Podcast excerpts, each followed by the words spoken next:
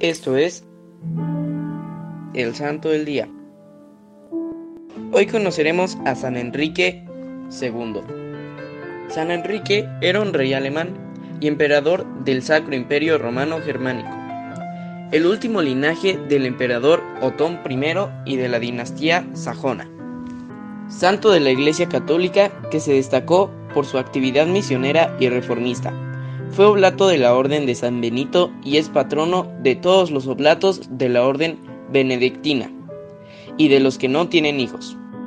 Algunas fuentes señalan como fecha de nacimiento el 6 de mayo de 973.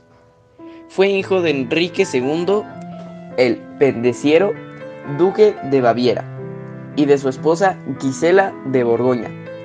Como su padre se había levantado contra los dos emperadores anteriores, tuvo que exiliarse en su juventud. Sucedió a su padre en el ducado Baviera en el año 995, como Enrique IV el Santo. Al fallecer el emperador Otón III en enero de 1002, se convirtió en el rey de Alemania, pero existía cierta oposición a su candidatura como emperador del Sacro Imperio. Pase a eso, fue elegido emperador el 7 de junio de 1002. Si bien tardó un año más en ser reconocido únicamente por los cinco príncipes alemanes del Reichstag. San Enrique II falleció el 13 de julio de 1024 en Gotinga, Alemania.